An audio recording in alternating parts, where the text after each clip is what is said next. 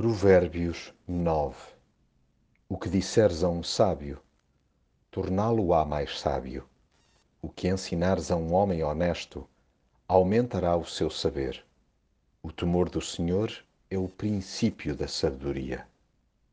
O que quer que construamos alicerçado na sabedoria é garantidamente sólido, duradouro e amplo. A nossa casa interior é principescamente enriquecida quando tem Deus por fundamento.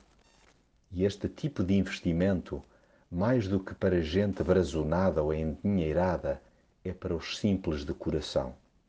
São os humildes de espírito que se mostram prontos a qualquer hora para aprender. Não blinda o pensamento, nem se presumem proprietários de todos os ângulos da verdade. Progridem porque assumem as suas limitações e se dispõem a expor as suas dúvidas. Não escondem a fome que têm de Deus e o agrado que sentem por se sentar à sua mesa.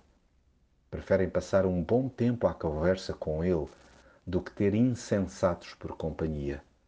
O que interessa mesmo aos sábios é o caminho que leva ao entendimento. E para isso há que cultivar um espírito ensinável.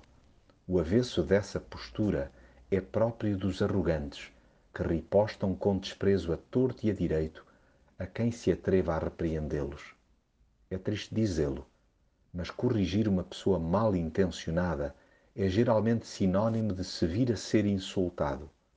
O orgulhoso não suporta ser repreendido, pois tem um ego tão grande que ganha um pó descomunal a quem ousa sinalizar-lhe alguma falha.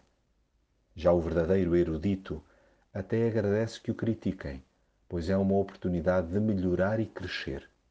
Encara essa abordagem de forma salutar, interpretando-a como indicador de que possui interlocutores que se importam consigo. Tudo o que se disser a uma pessoa sensata fortalecê-la-á, e o que se ensinar a alguém honesto aumentará o seu saber. Sim, abençoado é quem abraça o lema: o temor do Senhor é o princípio da sabedoria. Viver sob a alçada de Deus contribui decisivamente para a qualidade dos nossos dias. Cabe-nos a nós escolher entre o bom proveito da sabedoria e as consequências da arrogância.